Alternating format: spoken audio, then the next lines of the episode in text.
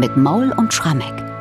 Erster Sonntag nach Trinitatis und wir beginnen mit Johann Sebastian Bach heute sein zweites Dienstjahr als Leipziger Thomaskantor und zweites Dienstjahr, das bedeutet Choralkantaten.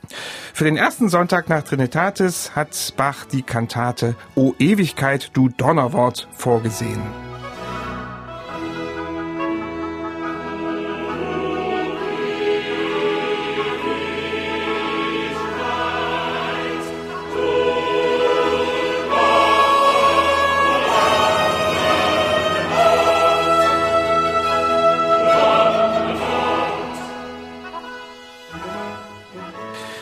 Ja, wir haben hier im Podcast über die Bach-Kantaten ja schon einige Kantaten aus diesem zweiten Jahrgang besprochen und auch über das Grundprinzip dieser Choralkantaten geredet.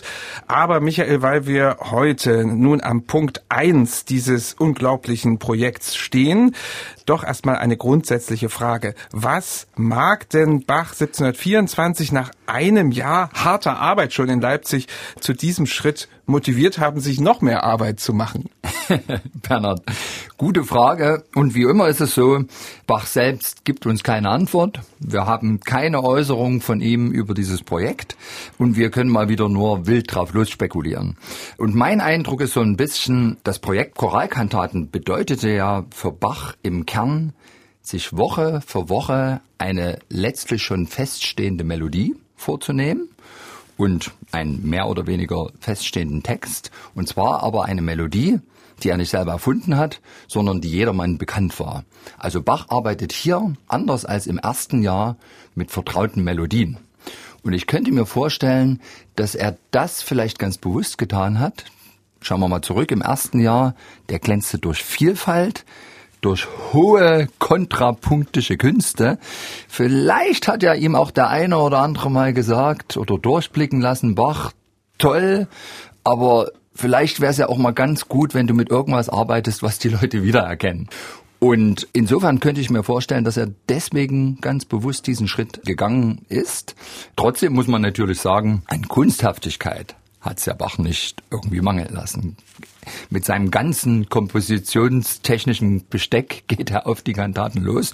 Und ich will mal noch eine Geschichte erzählen, die uns vielleicht aus dem Mund eines anderen diese Beweggründe, so wie ich sie jetzt schon skizziert habe, nochmal verdeutlichen könnte. Sein zweiter Nachfolger, Johann Friedrich Dohles, ab 1756 Thomaskantor, der schreibt mal in einem Brief an einen Freund, er habe, bevor er Kantor in Leipzig wurde und noch Stadtkantor in Freiberg war, angefangen mit großen großen Ambitionen, habe sehr komplizierte Kantaten komponiert und er habe sich immer geärgert, weil viele während der Aufführung der Kantate in der Zeitung gelesen haben, aus der Kirche rausgegangen sind, geplappert haben.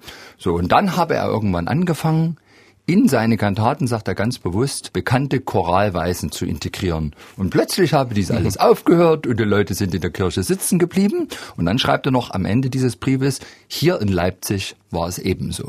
Also Aha. mit anderen Worten, ganz offensichtlich ist so eine Kirchgemeinde empfänglich für vertraute Melodien. Und ich meine, wir wissen das ja bis heute im protestantischen Gottesdienst, die Choräle, die sind das Herzstück. Dort spürt man Gemeinschaft, die Kraft, die so ein gemeinsamer Gesang entfalten kann. Naja, die ist einfach groß.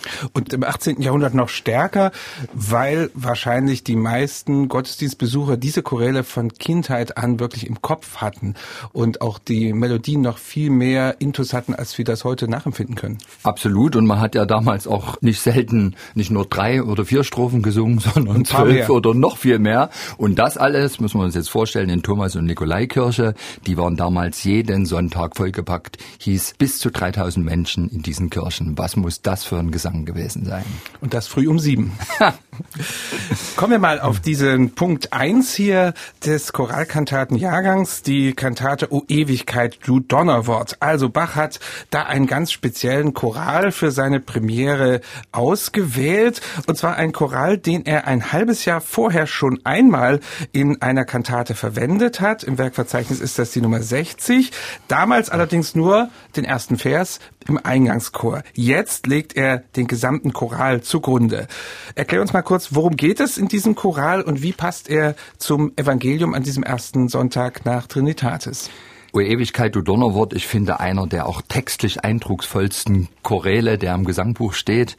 Johann Rist, wichtiger Barockpoet, der in der Zeit des Dreißigjährigen Kriegs lebte, viel Leid, viel Kummer erlebt hat. Und tatsächlich mitten im Dreißigjährigen Krieg, 1642, dichtet er diesen Choral. Und der handelt, naja, wie die ersten Worte schon sagen, von der Ewigkeit und setzt gegenüber den Kontrast. Unser Leben ist eigentlich gemessen an dem, was uns danach blüht, eine sehr kurze Angelegenheit.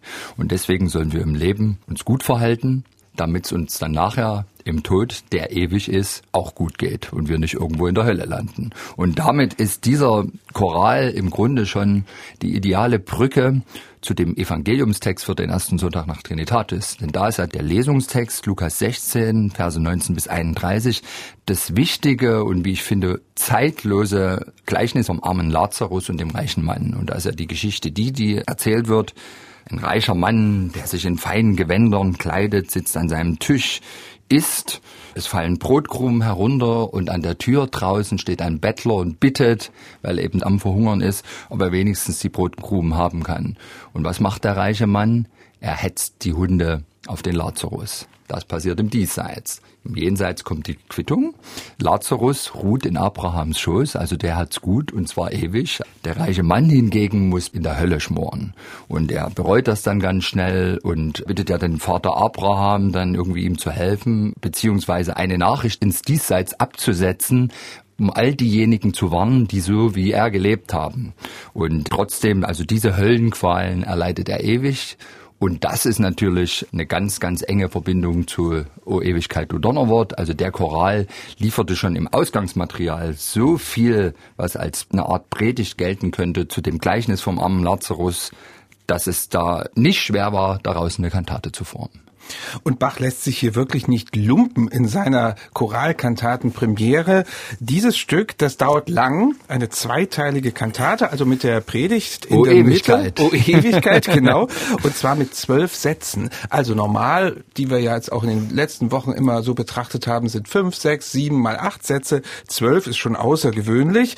Wo kommt denn da überall der Choral vor? Der hat ja auch einige Strophen. Also textlich kommt der unverfälscht zu Beginn in der Mitte und am Schluss wieder. Also sind einfach drei Choralstrophen Wort für Wort übernommen. Und die ganz kunstvolle Durchführung der ersten Strophe des Chorals, die steht natürlich am Beginn. Und hier lässt Bach es wirklich krachen, buchstäblich. Das ist ein Stück, vor dem ich in die Knie gehe. Ich will vor allem nochmal vorausschicken, dieses Stück ist lang, das stimmt, passt zur Ewigkeit. Aber es ist für mich unter all den 200 Bach-Kantaten diejenige, die in jeglicher Hinsicht diesen Anspruch erfüllt, eine musikalische Predigt zu sein, im besten Sinne. Große Teile des Textes handeln auch in der Du-Form, also der Hörer wird direkt angesprochen. Ihm werden wirklich all die Qualen, die in der Hölle drohen, vor Augen und vor Ohren geführt. Und das alles wird garniert von Bach mit so packenden musikalischen Bildern. Also wenn ich wirklich nur eine Chance hätte, einem Gegenüber, der noch nie was von einer Bach-Kantate gehört hat, klarzumachen, dass diese Stücke einerseits fantastische Musik sind, andererseits aber eben auch inhaltlich einem echt was geben können. Ich würde BWV 20 nehmen. Also letztlich erfüllt ja Bach hier den letzten Wunsch dieses reichen Mannes, die Botschaft an die heutigen Menschen auch oder die damaligen zu senden. Besser könnte ich es nicht ausdrücken. Dankeschön. Ja, ich glaube, dieser Podcast wird ein bisschen länger dauern heute. Das können wir schon also mal sagen. Wir nehmen uns vor, maximal 20 Minuten BWV 20. Gut, okay. Abgemacht. du hast schon den Eingangschor kurz erwähnt und den müssen wir wirklich grundsätzlich behandeln.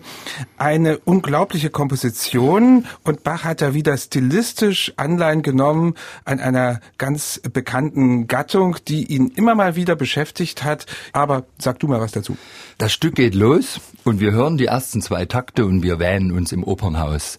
Prächtige Klänge einer französischen Ouvertüre, komplizierter, dichter, instrumentaler Satz und ich kann mir wirklich vorstellen, dass erstmal das Publikum, also die Gottesdienstbesucher in der Thomaskirche da am ersten Sonntag nach Trinitatis 1724 sich angeschaut haben und was irgendwie gestaunt haben, was passiert denn jetzt? Unsere Oper ist doch zu. Wurden die falschen Stücke auf die Pulte gelegt?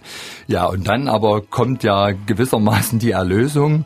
Mitten in dieses dichte Netz hinein meißelt Bach den Choral mit der Melodie im Sopran Aber das Ganze wird eben verarbeitet in der Art einer Choralfantasie und zugleich aber werden die Gesetzmäßigkeiten der französischen Ouvertüre, die ja immer eine langsame Einleitung hat mit diesen schweren, doppelpunktierten Themen und dann einem schnellen, fugierten Mittelteil, der dann letztlich wieder in den Anfangsteil zurückgeht, beachtet. Also wir haben auf der einen Ebene eine französische Ouvertüre, aber auf der anderen Ebene schafft es Bach, die komplette Choralstrophe sauber durchzuführen, unglaublich eindrucksvoll zu bearbeiten. Auch Wortmalerei findet da an vielen Stellen statt. Es heißt gegen Schluss, mein ganz erschrockenes Herz erbebt, dass mir die Zunge am Gaumen klebt. Das ist so der Moment, wo dann der langsame Teil zurückkehrt.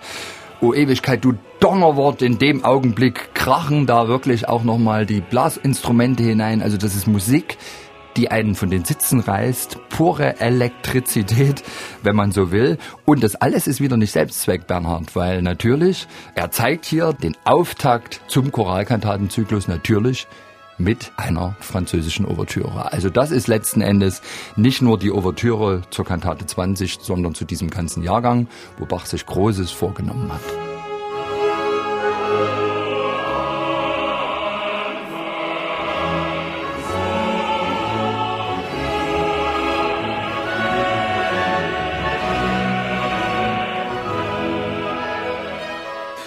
Nach diesem Eingangschor, der schon wirklich die Gemeinde plättet, gibt es in dieser Kantate, weil wir Zeit haben, fünf Arien hier gleich.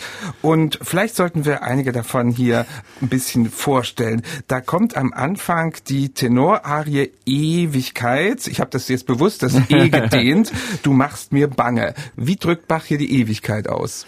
Naja, Tonmalerei vom Feinsten. Die Ewigkeit ist natürlich eine ganz, ganz, ganz, ganz lange Note. Und Bange ist dann mit Disharmonien belegt. Also Gegensätze, die dargestellt werden. Im B-Teil geht's ja dann weiter. Da ist von den Flammen, die auf ewig brennen in der Hölle, die Rede. Und bei diesen Flammen, da packt Bach eine Koloratur und Melismen heraus, die nach oben und nach unten gehen wie wild. Das sind wirklich buchstäblich die Flammen, die da in alle Richtungen ausschlagen. Und ganz überraschende rhythmische Rückungen kommen dann, wenn plötzlich diese Flamme erlischt und das Herze stockt. Also das ist alles derart packend und plastisch in Musik gesetzt, dass es selbst jemanden, der von Musik überhaupt keine Ahnung hat, total packt, aber der musikalische Kenner sich noch mehr wundert und sich fragt, wie kann das eigentlich als wöchentliche Gebrauchsmusik mal ebenso zu Papier gebracht worden sein?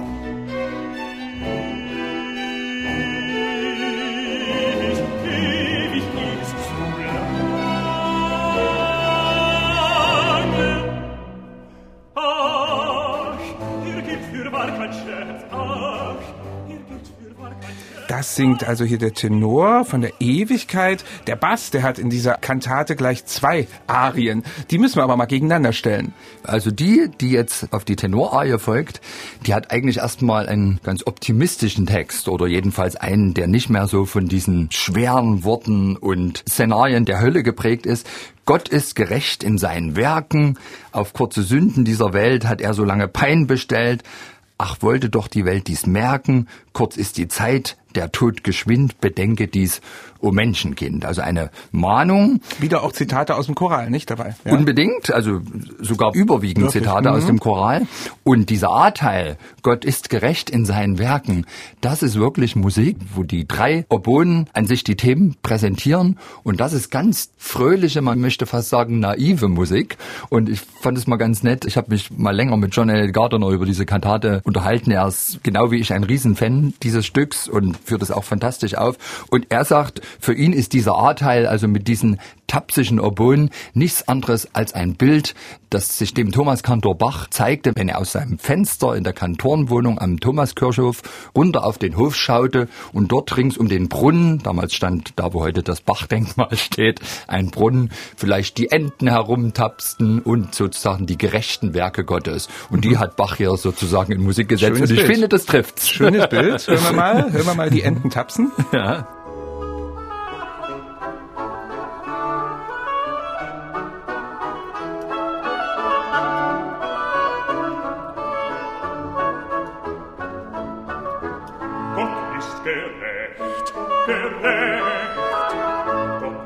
Gott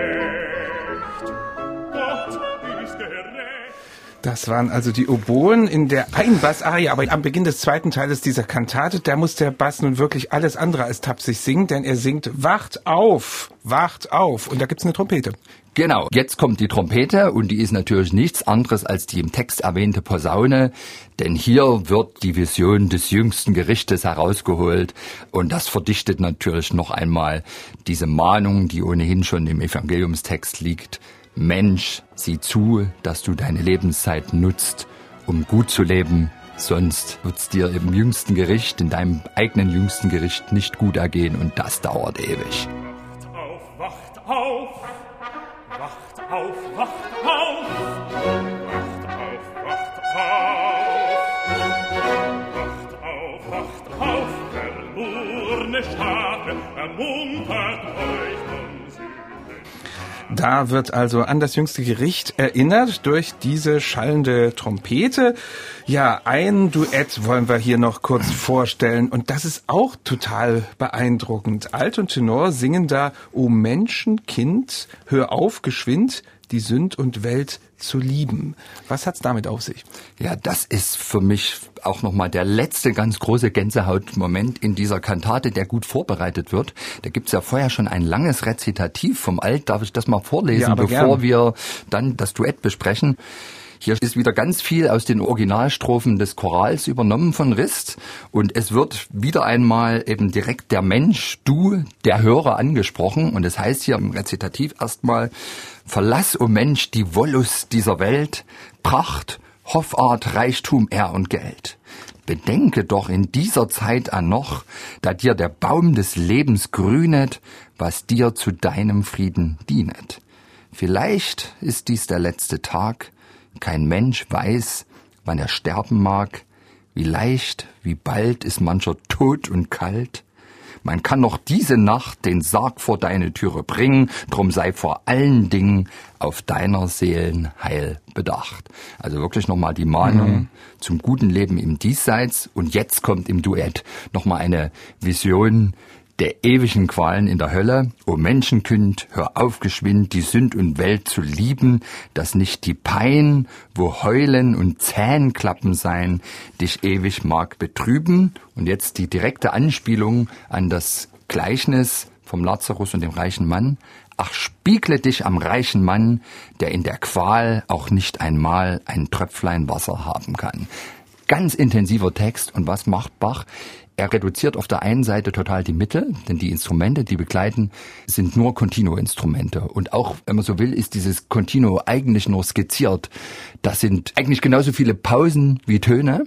Es ist wie so ein finsteres Flackern da im Untergrund und darauf breiten die beiden Sänger ein Duett aus, das diesen Text so dicht, so intensiv nochmal vorbringt, dass man den Text wirklich ganz genau als Hörer erfasst. Und Bach bekommt es hin durch viele gegenseitige Imitationen, Wechselspiele, die werfen sich die Bälle zu, wirklich diesen Text einem ins Gehirn zu bohren, dass man hinterher eigentlich gar nicht anders kann, als nochmal zu reflektieren, lebe ich wirklich gut in meinem Leben, mache ich wirklich alles richtig oder sollte ich vielleicht doch etwas ändern?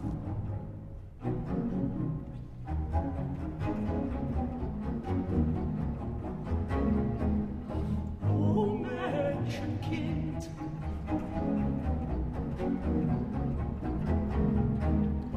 O Menschenkind, hör auf geschwind, hör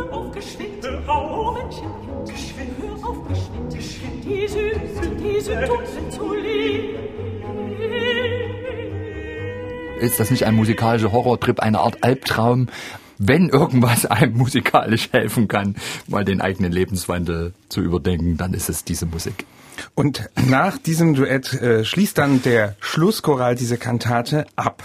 Ja, Bach hat also an diesem ersten Sonntag nach Trinitatis 1724 der Gemeinde ganz schön was vorgelegt. Ist das vielleicht abschließend jetzt mal gefragt, Michael, auch so eine Art Modellkantate, die er da erstmal hingestellt hat für diesen gesamten Jahrgang? Oder hat er das nie wieder so erreicht in dieser Länge und in dieser Ausführlichkeit? Also in der Länge hat er nicht nochmal so eine Choralkantate komponiert. Aber er hat hier schon mal angedeutet, mit welch kreativen kompositorischen Besteck er plant, innerhalb des nächsten Kirchenjahres auf die allen vertrauten Kirchenliedmelodien loszugehen.